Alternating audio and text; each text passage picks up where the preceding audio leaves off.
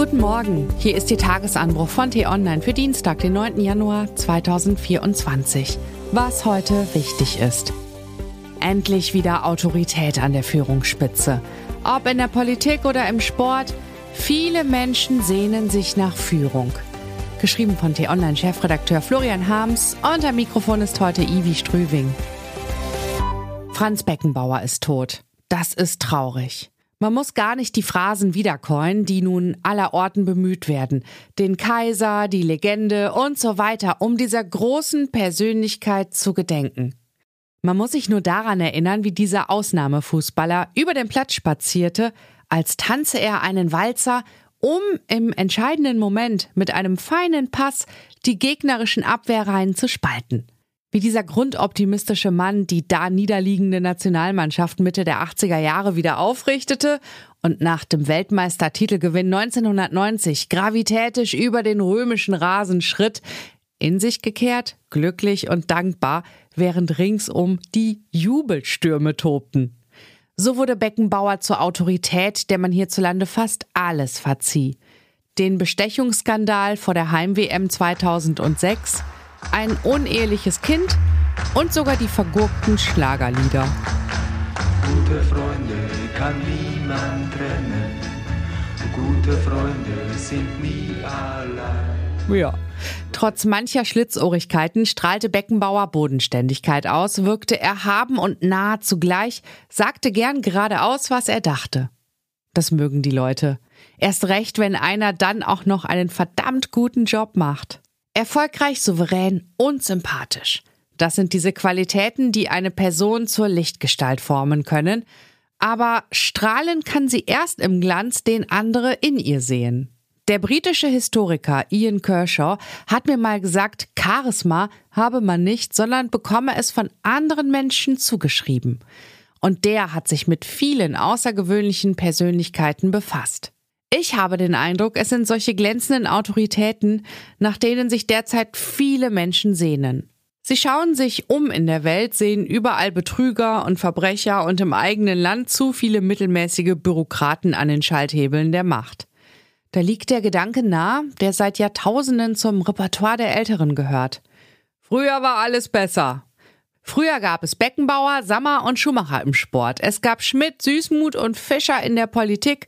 Nicht zu vergessen die aufrechte Regine Hildebrand.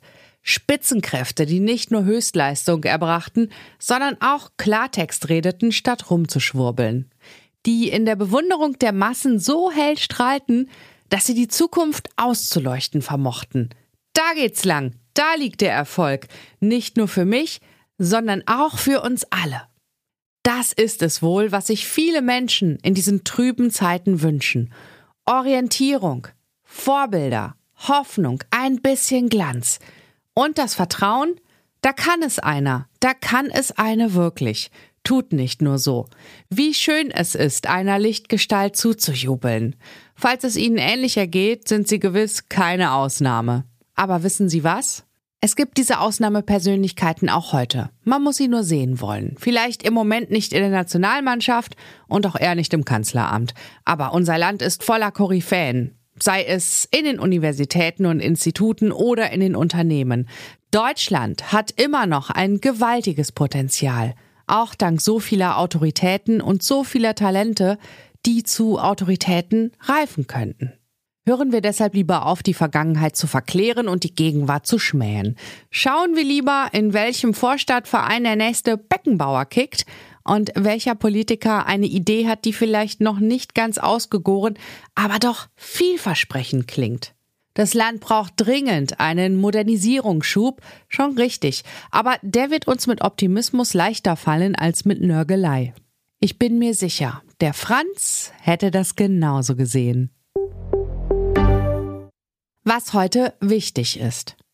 Wirtschaftsminister Robert Habeck bricht auf zu einer Reise in den Golfstaat Oman. Das Land kann eine wichtige Rolle bei Solarkraft und Wasserstoff spielen. Gesundheitsminister Karl Lauterbach trifft sich mit Hausärzten. Für sie sollen Honorarobergrenzen und einige absurde Bürokratieregeln aufgehoben werden. Viele Ärzte haben vor dem Jahreswechsel gestreikt. Apropos Medizin, die Dresdner Uniklinik führt heute eine wegweisende Behandlungsmethode ein. Mithilfe eines wissenschaftlichen Prototyps für die MRT geführte Protonentherapie soll es künftig möglich sein, die Bestrahlung von Krebspatienten exakter auszuführen. Das könnte viele Leben retten. Und was ich Ihnen heute insbesondere empfehle, bei uns nachzulesen. Der Bauernprotest beeinträchtigt Verkehr und Versorgung massiv. Ist die Wut auf die Ampelregierung gerechtfertigt? Unser Wirtschaftschef Florian Schmidt hat eine klare Meinung. Den Link dazu finden Sie in den Show Notes und alle anderen Nachrichten gibt es auf t-online.de oder in unserer App. Das war der T-Online Tagesanbruch, produziert vom Podcast Radio Detektor FM. Immer um kurz nach sechs am Morgen zum Start in den Tag.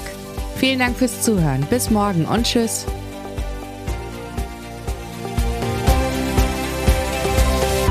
Ich wünsche Ihnen einen schönen Tag. Ihr Florian Harms.